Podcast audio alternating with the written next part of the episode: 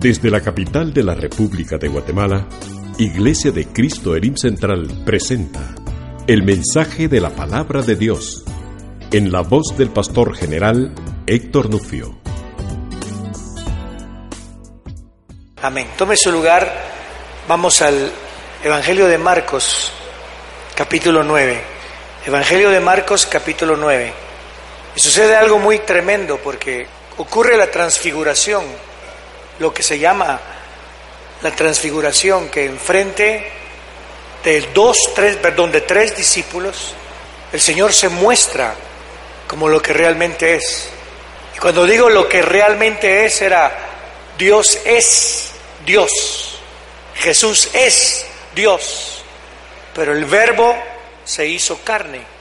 Pero la gente nada más miraba de dónde venía, de una mujer, la gente únicamente observaba su cuerpo humano, pero ahora el Señor, el Padre, les va a dejar saber que no solamente es un cuerpo humano, no solamente es un ungido humano, sino que está por encima de toda unción humana, porque el verbo se hizo carne.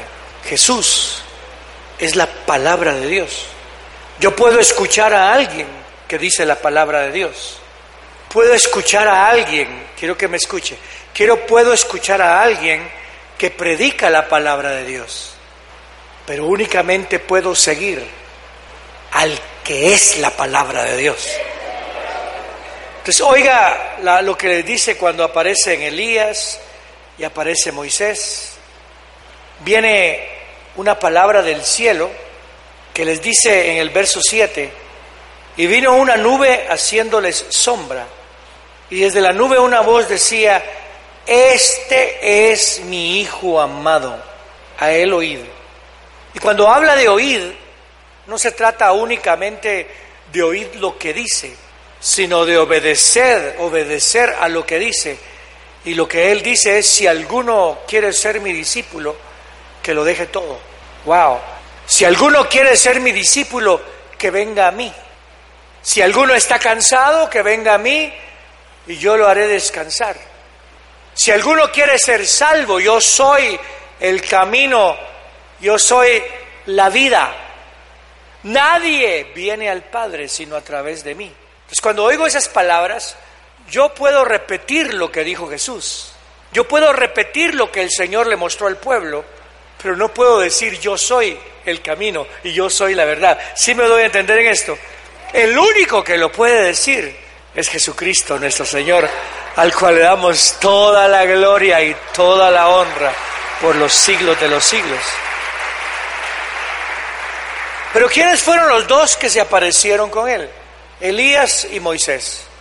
Dos personajes que les correspondió lidiar constantemente con el pueblo de Israel.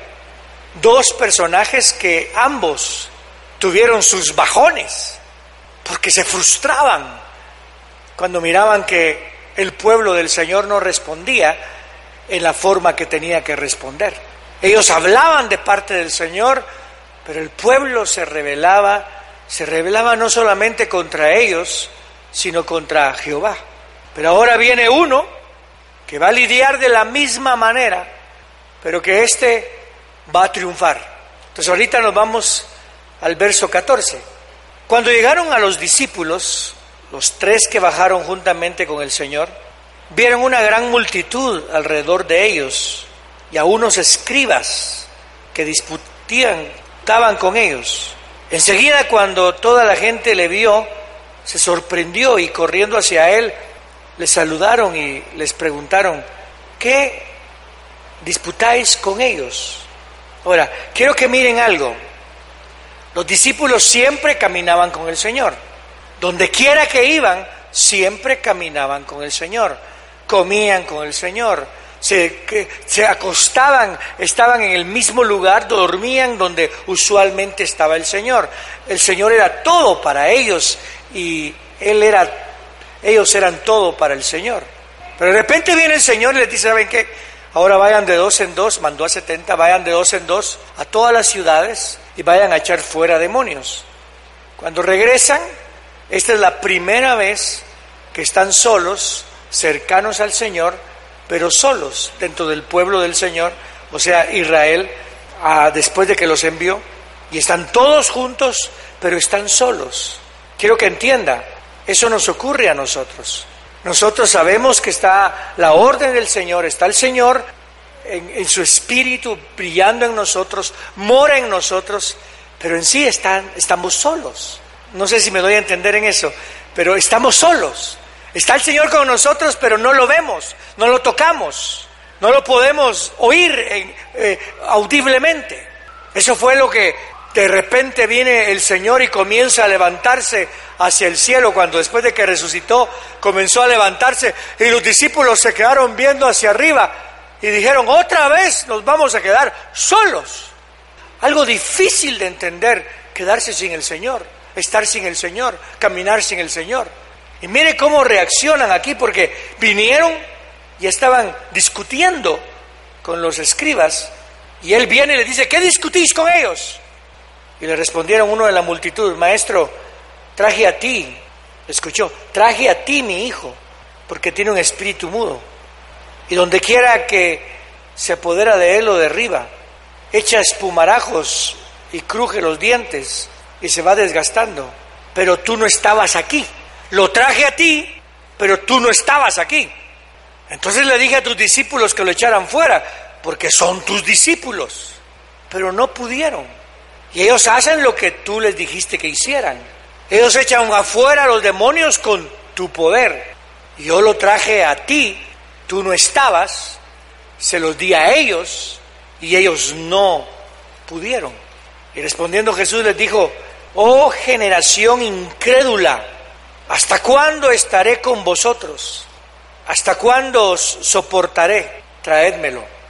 Cuando escuchamos generación incrédula, otra, eh, creo que en Lucas dice generación incrédula y perversa. Y curiosamente, todos pensamos que únicamente les está hablando a los escribas o les está hablando a las personas que vinieron en la multitud, pero da la impresión que le está hablando tanto a los escribas como a la multitud, como a sus propios discípulos. Y quiero que se incluya en eso. Nos está hablando a nosotros también.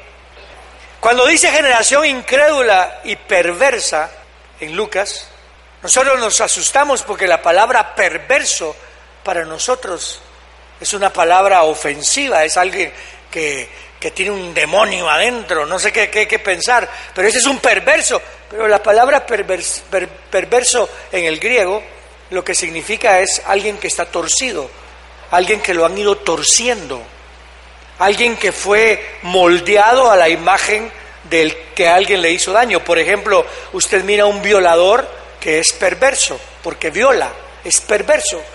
Pero tal vez se nos olvida que ese perverso, y cuando digo esto no estoy justificando, quiero que entienda eso, a lo mejor este violador fue violado de chiquito, a lo mejor este violador fue abusado y lo comenzaron a criar, a lo mejor este violador fue expuesto a pornografía, fue expuesto a esto, a lo mejor este violador fue torcido en sus conceptos y sus valores.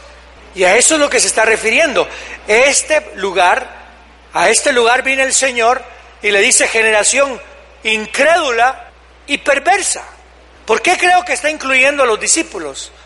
Porque en otras, eh, eh, en, los, en los evangelios sinópticos, que son los que predican la misma cosa, pero le aumentan cositas y juntos podemos ver todo el mensaje, el mismo Señor le dice, ¿por qué no pudimos? Es porque no tuvieron fe porque no entendieron lo que iba a hacer. Entonces, de alguna manera habían fallado en su fe. El mismo Señor le dice, porque todo el que tenga fe como un grano de mostaza le puede decir a este monte que se mueva. Y por favor no está hablando de mover montes, sino que el monte era una, era una oposición que había en lo que tenían que llevar a cabo. Le pueden decir a esta oposición que se vaya y se va a ir. Pero note, le dice generación, porque la generación no es algo que ocurre en el momento, sino que es algo que se va criando. El judío no llegó a ser incrédulo de recibir al Señor en el momento, sino que fue criado para no recibir al Señor. Fue criado en sus conceptos religiosos de que la restauración del Mesías iba a ser únicamente vencer a, los países que estaban en contra, pero no entendieron que Él no solamente venía a rescatarnos de lo que era el pecado externo para eliminarlo, sino que nos iba a rescatar de la muerte total y que ahora ya no íbamos al infierno y que ahora no solamente nos iba a rescatar en esta vida, sino que si alguno está en Cristo, nueva criatura es, las cosas viejas pasaron, he aquí, todo es hecho nuevo. Le damos gloria al nombre del Señor.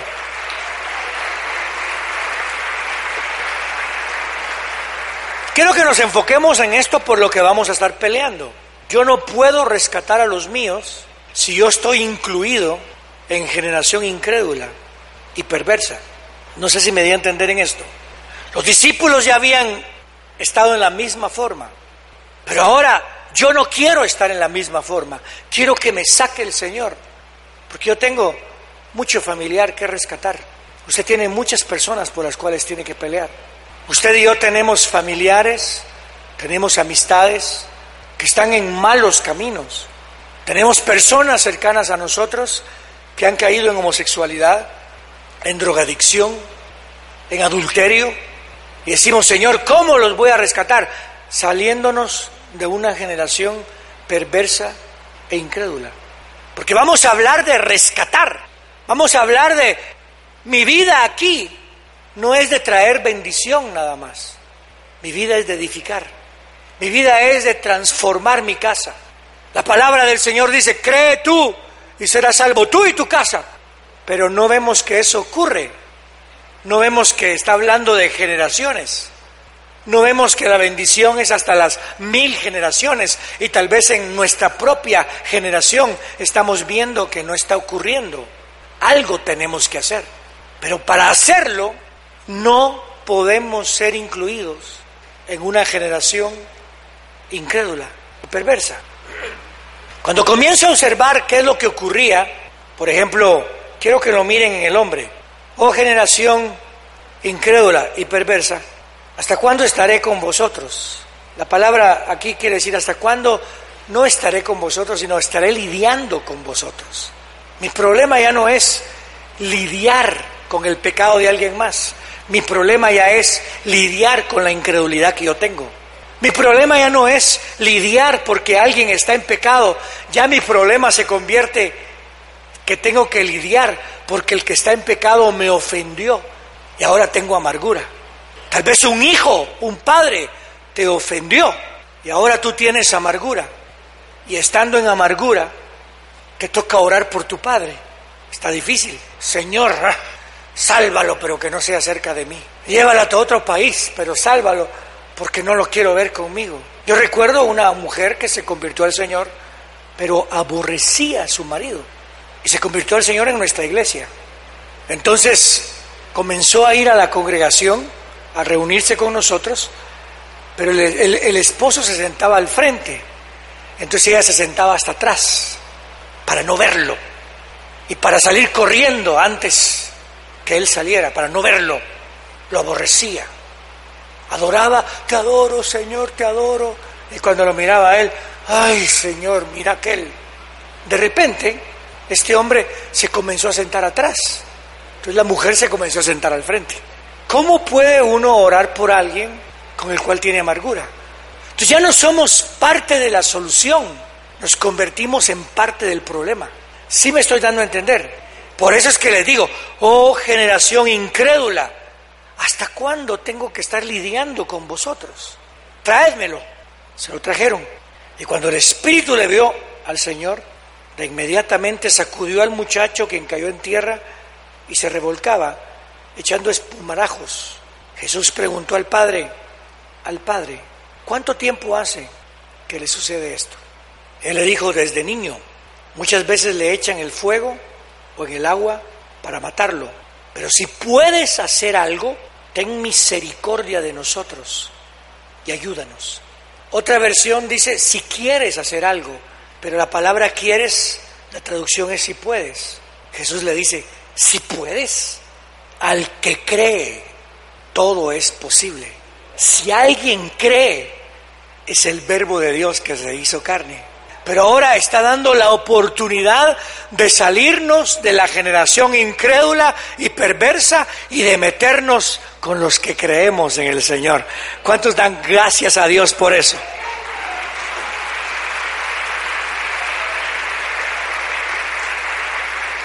Quiero que vea la pregunta. ¿Hace cuánto tiempo hace que le sucede esto? Desde niño. Y desde niño, este hombre, ya lo hemos mencionado, este hombre vio a su hijo que nació en un hogar que era un hogar judío. Voy a ponerlo de esta manera. Usted ha visto a sus hijos que nacieron en un hogar cristiano. A este niño a los octavos días lo presentaron al Señor. A este niño después cuando tenía 13 años hicieron el bar mitzvah, que es donde lo presentaban a los 13 años al Señor. Probablemente celebraban todo el sábado, mantenían las leyes, iban a la sinagoga, pero de nada les sirvió, según ellos. Porque de alguna manera, aunque lo habían circuncidado, el demonio lo tomaba y lo tiraba al fuego. Aunque de alguna manera había aprendido los diez mandamientos, el diablo lo tomaba y lo tomaba al fuego. Aunque iban y guardaban el sábado, no sé, pero tal vez el mismo sábado el diablo lo tomaba y lo tiraba al fuego. A lo mejor durante fiestas judías el demonio lo tomaba y lo tomaba al fuego. Ahora, mire nuestro pensamiento. Nuestro pensamiento de endemoniado, ¿qué es? ¿Qué es un endemoniado? Es alguien que... Estoy actuando, ¿eh? no, se me, no se me manifestó nada. Y vomitar y echar fuera. Déjeme pensar en esto, oiga. ¿Cuánto tiempo le pasa esto? Oiga lo que dice al principio. Maestro, traje a ti mi hijo porque tiene un espíritu mudo y donde quiera que se apodera de él, lo derriba, echa espumarajos y cruje los dientes y se va desgastando.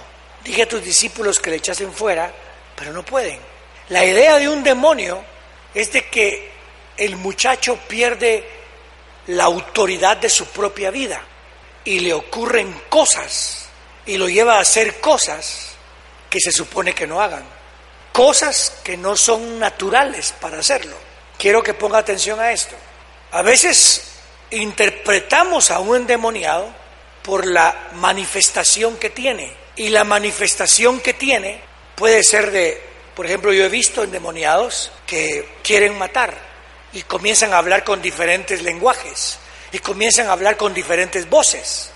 A veces sacan espuma, a veces tiemblan, como que tuvieran epilepsia, convulsiones. Pero también he visto endemoniados, porque un endemoniado es alguien que no tiene control sobre su vida. ¿Aló? ¿Escuchó? Este jovencito hacía lo que no se suponía que hiciera. Este jovencito traía incredulidad a sus propios padres. Este jovencito no manifestaba que era judío. Ahora nos damos cuenta, por ejemplo, hay personas que asesinan, pero no tienen manifestaciones, pero no tienen espuma, no tiemblan, pero no están haciendo lo que Dios quiere que hagan. Alguien más está dominando su vida. Son esclavos de alguien más. Hay personas que están dentro de una congregación y no están haciendo lo que la palabra de Dios dice. No tienen control sobre sus pensamientos. No tienen control sobre la forma que hablan. No tienen control con la forma en que crían a sus hijos. No tienen control. No están bajo el dominio del Padre. Por ejemplo, Usted sabe mi historia, que una madre agarre un revólver y mate a alguien, trate de matar a dos niños, pero nunca manifestó manifestaciones así. Sin embargo, lo que hizo no era normal. Entonces quiero pasarme aún más fuerte a esto. Quiero que miremos que no solamente se trata de las expresiones, se trata de estar bajo el dominio y bajo la intención del enemigo. La manifestación es una, pero la intención puede ser llevada a cualquiera de nosotros. Quiero que piense y se examine, porque hoy quiero predicarle a usted que se examine, que se introinspeccione, que digamos, ¿a qué punto he llegado de no estar manifestando lo que Dios quiere que manifieste? Hoy, mientras orábamos, pensé, no es suficiente tratar a alguien con, con amor, hay que tratarlo con respeto. Por ejemplo, uno puede, por amor, corregir a su hijo, por amor. Su hijo perdió una clase en la escuela, hijo te amo, y le quita toda la ropa y le mete una cinchaseada. Tan fuerte fue que su hijo sale de abanderado, pero hubo respeto. Pero uno dice, así aprendió, así aprendí a hablar, así aprendí a expresarme. Mi abuelo me trataba así, mi padre me trataba así, y ahora yo trato así a mi hijo. ¡Wow! Una generación es un desarrollo de algo, algo que se sembró en alguien y continuó hasta la tercera y cuarta generación. No es lo mismo tener amor que amor y respeto.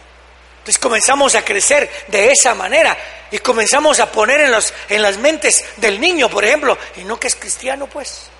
Fíjese que yo, yo conocí a un joven que el padre lo quería, lo quería hacer fuerte y le decía, no seas, decía, no seas así, no seas así, y lo maltrataba y lo hacía esto.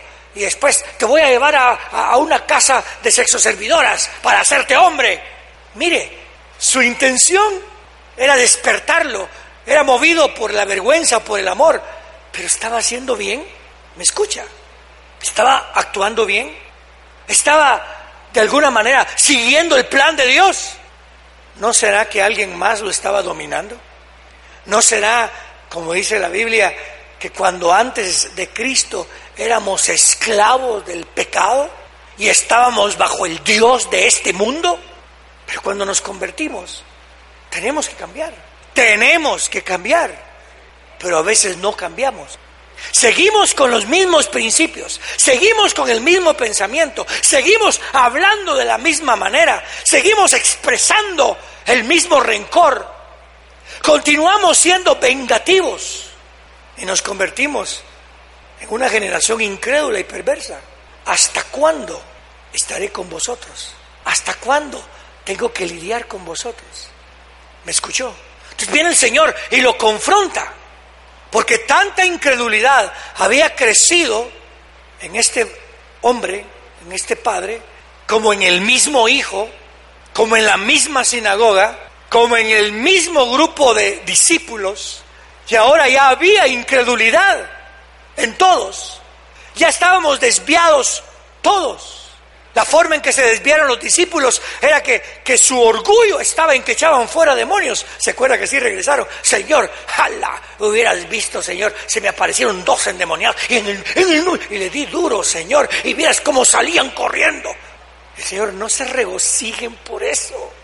No se regocijen por lo que logran. No se regocijen por aquellos a los cuales ustedes bendicen.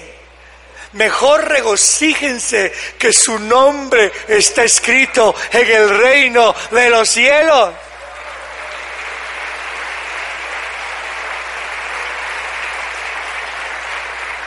Fíjese, pensamiento de uno. Con mi esposa perdimos tres babies en embarazos. Cuando nació Paul ya venía aquel temor. Me explico va a ocurrir lo mismo. Tal vez va a ocurrir lo mismo. Y personas de la misma congregación que yo estaba pastoreando me venían a profetizar cosas horribles de Paul. Y yo me ponía, ¿pero, pero qué está ocurriendo? Mi propia gente venía a profetizarme cosas malignas. Yo decía, ¿qué está ocurriendo? No sé si a usted le ha ocurrido algo así que está pasando por una tribulación y alguien viene y le dice tal y tal cosa, el Señor te está... Y uno queda peor todavía, qué duro. Cuando mi esposa pasó por cáncer, yo esto lo digo bromeando, pero me duele. Gracias a Dios que los que nos llamaran, nos llamaban amenazándonos de secuestro y amenazándonos de muerte, gracias a Dios que eran cristianos. Yo me pongo a pensar, generación incrédula y perversa. ¿Y qué es lo que ocasiona en uno? Incredulidad y perversión. Porque ya después orar por ellos va a ser un poquito diferente.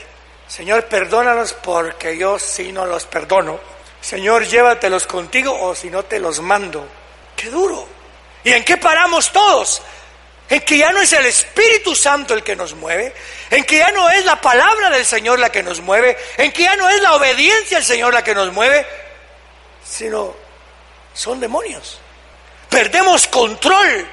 La palabra ya no está vigilando nuestra vida. El Espíritu ya no está controlando nuestra vida. Perdone con todo respeto, pero estamos endemoniados. No hay manifestación de otro, pero estamos creando una, una generación de la cual no se cree. Yo me pregunto y estoy convencido que hay una cantidad de gente por las cuales tengo que llorar, que por mi culpa ya no están, por mi responsabilidad, ya no están en los caminos del Señor. ¿Cuántos de nuestra familia ya no están en los caminos del Señor por nuestra responsabilidad? Hermano, llega un golpe y me ubica de que este texto, oh generación incrédula y perversa, no está incluyendo únicamente al Padre, está incluyendo al fariseo, está incluyendo a los escribas y está incluyendo también a los discípulos porque ya habían contribuido por ofrecer lo que no debían y por enorgullecerse por lo que no debían. Déjeme preguntarle algo, ¿cuántos chismes no hay en una casa? ¿Cuánto hablar no hay en una casa? Y eso me, me ubica en una posición en la cual yo digo, Señor, si queremos rescatar a este niño, tenemos que cambiar. ¿Cuántas veces no hemos venido al Señor a decirle, Señor, si puedes, libera a mi hijo, si puedes, haz esto, si puedes, haz lo otro? ¿Cómo que si puedes? Al que cree todo es posible. Si está en mi plan y en lo que yo estoy creando en ti, todo es posible. Porque le voy a decir una cosa, he visto gente enferma que está sanando muchas vidas. He visto gente que a muerta sana muchas vidas. He visto personas que estando en una situación de enfermedad, vienen las enfermeras y les hablan del Señor y miran la actitud delante del Señor y miran su fortaleza en Cristo y pase lo que pase, esa enfermera y ese enfermero quedan marcados con esa presencia.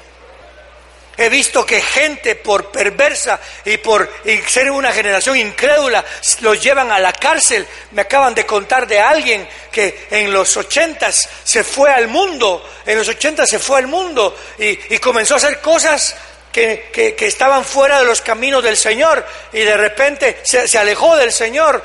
Ahora que está en la cárcel, ya tiene un discipulado en la cárcel. Yo no lo entiendo. Pero lo único que sí entiendo es que antes lo manejaba otro espíritu, no era el Espíritu Santo, pero ahora que está en la cárcel lo maneja un solo espíritu, el Espíritu de Dios.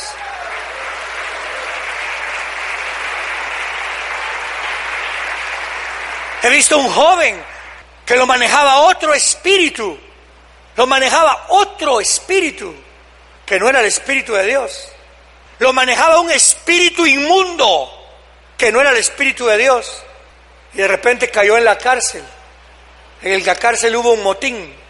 En el motín le metieron nueve balazos. Por poco se muere. Y en la misma cárcel había uno que había quedado en la cárcel creo que 24 años de cárcel, pero se convirtió al Señor y ahora es pastor de un montón de los que están ahí. Y este le vino a hablar del Señor a uno que venía a esta iglesia, pero que no se comportaba como el Señor quería.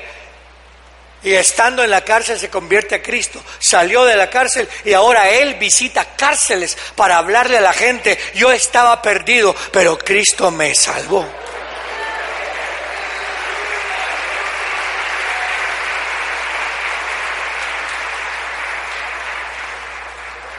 Es más, Él fue a visitar a un lugar y de repente se le acerca otro que no anda en los caminos del Señor y lo vio que eran de la misma onda de antes y se le acerca y le pone la frente en su frente. ¿Qué onda con vos, vato? Y él le dice, cambié mis caminos. Yo andaba en otros caminos, pero ahora el Señor me perdonó todos mis pecados. Y ahora en los canos, en los caminos del Señor. Y el otro le dijo, quiero que ores por mí. Aleluya. Hermano, por favor, tenemos que dejar de ser una generación perversa y una generación incrédula y tenemos que comenzar a pelear por los nuestros y decirle, Señor, yo y mi casa serviremos a Jehová. Grítelo, yo y mi casa. Grítelo, yo y mi casa serviremos a Jehová.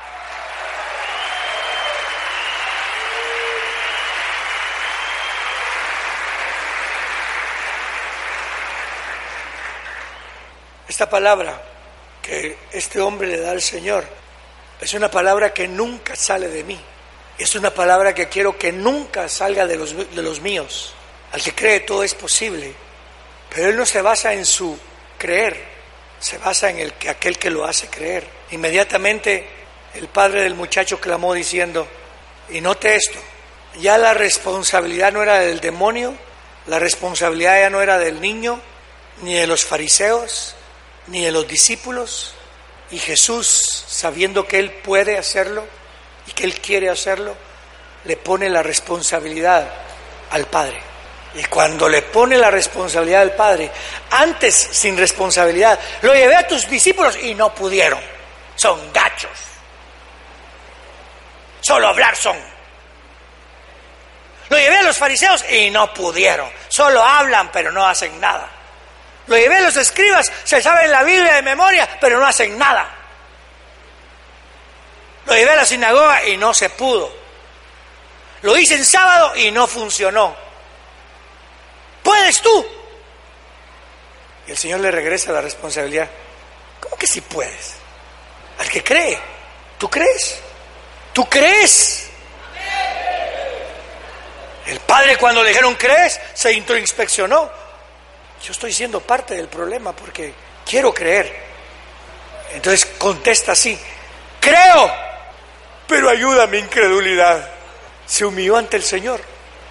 En pocas palabras dijo, creo, pero tengo muchos argumentos para no creer, porque lo circuncidé y le pasó esto. Le enseñé la ley y le pasó esto. Lo llevé a la sinagoga y le pasó esto. Lo presenté el bat misma, bar misma o bat pero no funcionó. Señor, ¿qué me pasó? Le enseñé la palabra, he orado por él, pero no ocurre. Eso es creer. No ponga su fe en lo que usted cree, ni en su capacidad. Ponga su fe en que el Dios al cual servimos es lento para la ira y grande en misericordia.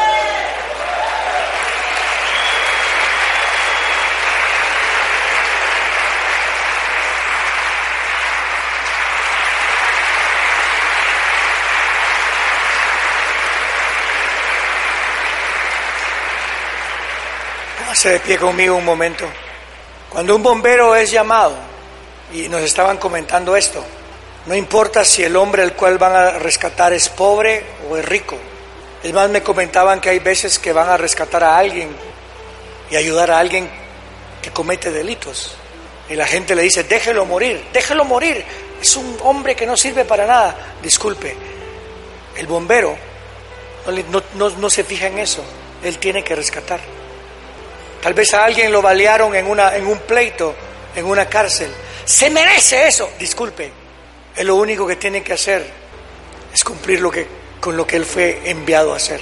Su fuerza, la debilidad del hombre que está ahí sufriendo, no lo va a detener. Él tiene que hacerlo. Que nuestro corazón sea puro y que ya no nos domine el espíritu inmundo pero sé que nos ha dominado. Sé que el espíritu inmundo nos domina muchas veces, pero también sé que ese espíritu inmundo no tiene gobierno sobre nosotros. Y con solo que usted le diga a Jesús, Señor, creo, ayuda mi incredulidad situación ya cambió. Porque aunque usted no lo mira, y aunque no lo puede tocar, y aunque no lo puede oír audiblemente, aquí está el Señor con nosotros. Yo le voy a invitar a que, y lo hago a que pasen, no porque esto sea un lugar especial, sino que es parte de nuestra confesión. Cuando alguien pasa, confiesa y dice, Señor, yo vengo a confesar que me sumerjo en lo que he oído y que me rindo a tu verdad. Yo tengo mucha gente por la cual tengo que pelear, pero no puedo pelear en la forma que pelea el mundo, porque mi guerra no es contra carne y sangre, pero conozco a aquel que tiene un nombre sobre todo nombre.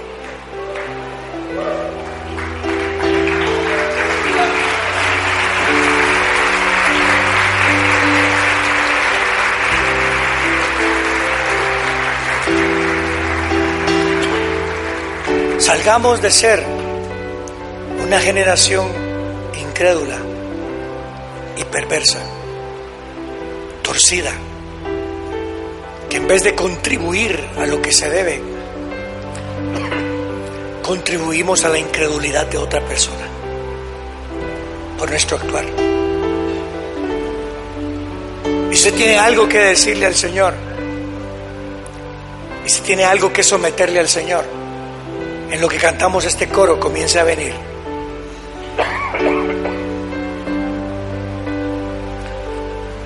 Comienza a venir a decirle, Señor, aquí estoy porque tú eres fiel.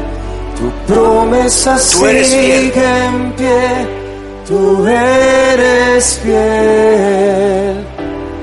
Confiado andaré, tus manos estaré, siempre has sido fiel, en ti confiaré, promesa sigue en pie tú eres fiel, confiado andaré, en tus manos estaré, siempre has sido fiel.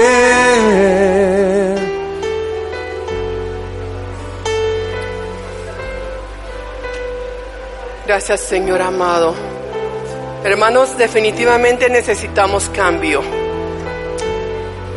todos aquí venimos de una u otra forma eh, con necesidad de cambiar porque unos tal vez hemos sido muchos mimados y otros demasiado lastimados. Y de una forma u otra eh, nuestros padres nos han golpeado tal vez con palabras o tal vez con golpes y otros no sabemos cómo actuar en nuestra vida porque al mismo tiempo nos han mimado unos y pues la vida no es fácil. Y decimos, ¿por qué esto pasa? ¿Por qué el otro pasa? Pero la verdad eh, es que necesitamos confrontarnos con la vida y venir al Rey de Reyes y decirle, Señor, aquí estoy y necesito cambio en mi vida y necesito poner mi mirada en ti, Señor. Porque no es posible que yo vaya a repetir mi vida en la vida de mis hijos y que mis hijos repitan la vida en la vida de sus hijos. Hasta aquí en mi vida yo puedo decir, Señor, hasta aquí para toda maldición. Yo puedo poner un paro hasta aquí porque hasta aquí en ti, Señor, yo tengo la bendición y hasta aquí yo puedo decir, Señor, yo paro la, la maldición en ti, Cristo Jesús, porque a través de mí, Señor, yo puedo decir, heme aquí, Señor, yo aquí te recibo en mi vida para que toda maldición sea parada a través de ti, Cristo Jesús. En el nombre de Jesús, gracias Señor. Gracias Señor Jesús. Hay gente que va a venir a usted. Una vez mi esposo dijo algo en Chicago hace muchos años. Y dijo, de las lágrimas que usted derrame, se va a formar un manantial. Y esas son las pruebas que usted tiene. Y de esas pruebas muchos van a venir a beber. Y eso ha sido tan cierto en mi vida. Porque muchos han venido y de esas pruebas que yo he salido aprobado, aprobada, muchos han venido a beber de ellas. Tal vez alguien viene con cáncer y me pregunta, hermana, ¿cómo le hizo? Hermana, confíe en el Señor. Hermano, confíe en el Señor. Hermana, coma esto, coma lo otro, coma natural. Pero usted ponga su mirada en Cristo Jesús. Ya sea que usted viva ya sea que usted muera, mire al Señor porque esa era mi actitud. Yo no sabía si iba a vivir, yo no sabía si iba a morir, pero yo puse mi mirada en el Señor Jesús. Yo tal vez fui maltratada en muchas formas, pero yo no quería hacer lo mismo con mi hijo. Yo no quería hacer lo mismo con los hijos que Dios me dio. Yo crié ocho en, en Chicago y seguí criando otros aquí en Guatemala. Y no hice lo mismo que hicieron conmigo. Porque hay maltrato también con palabras. No necesariamente te tienen que estar pegando. Hay maltrato aquí en la cabeza. Amén. Yo no quería hacer lo mismo que me hicieron a mí. Así es que yo decidí en el Señor, yo no voy a hacer lo mismo. Yo tenía un montón de niños allá en Chicago y no los maltraté. Y yo tengo un montón de niños aquí y no los maltrato. Me propuse hasta hacer libros para poder ayudar a los niños y a los niños de casa hogar y sigo haciendo ese trabajo. Hermanos, en ti se para la maldición y en ti se para la maldición. Y en ti pueden muchos venir a beber de esos manantiales, de toda la prueba que tú has pasado. Sal aprobado, mi hermana. Sal aprobado, mi hermano, para que muchos vengan a beber. No te rindas, hermano. No te rindas, mi hermana. En el nombre de Jesús. No arruines a tus hijos. No abuses a tus hijos. No hagas abuso mental. No hagas abuso de golpe con tus hijos.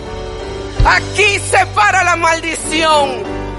Porque si no tus hijos harán lo mismo. Y vas a perder tus hijos aquí también.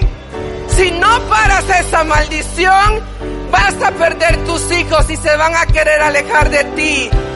Dile al Señor, Señor, aquí se para la maldición. Porque tú has hablado hoy, Señor. Tú has hablado hoy, Señor. Y yo, Señor, y mi casa te serviremos. Oh, Señor amado, tu palabra va a ser maravillas en mi vida, Señor. Yo hoy abro mi corazón. Yo hoy abro mi corazón para que esa semilla, esa palabra, venga a este terreno. Dile al Señor, mi corazón es un terreno fértil para que venga, Señor, a que dé mucho fruto. Esa palabra que dé mucho fruto. Y yo y mi casa, yo y mi casa seremos un terreno fértil para ti, Señor. Cualquiera que venga cerca de mí, Señor, va a comer, va a beber de esos manantiales, Señor, que tú tienes aquí adentro, Señor, en mi vida para que venga, Señor, a tener libertad de tu palabra.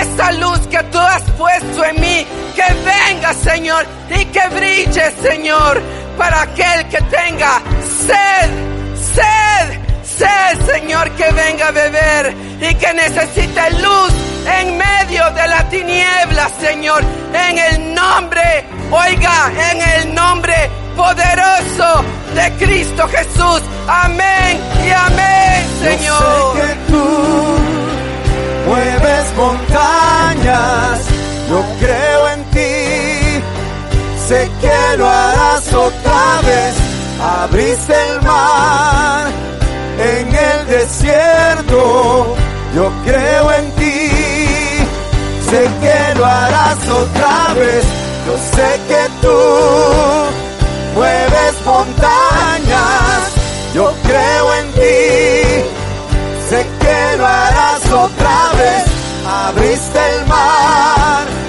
en el desierto, yo creo en ti, sé que lo harás otra vez, yo sé que tú mueves montañas, yo creo en ti, sé que lo harás otra vez, abriste el mar en el desierto, yo creo en ti, sé que lo harás otra vez, yo sé que tú mueves montañas, yo creo en ti, sé que lo harás otra vez, abriste el mar en el desierto, yo creo en sé que lo harás otra vez,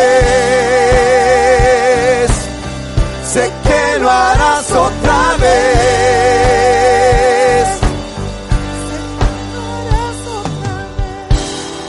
En ti confiaré, tu promesa sigue en pie, tú eres bien.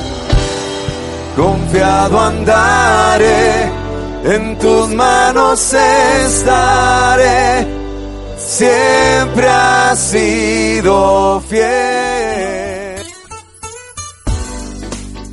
Usted escuchó el mensaje de la palabra de Dios desde Iglesia de Cristo Elim Central en la capital de la República de Guatemala. Si desea comunicarse con nosotros, puede llamar al teléfono 2202-2202 o visitarnos en www.elimcentral.org. Muchas gracias por escucharnos. Que Dios le bendiga.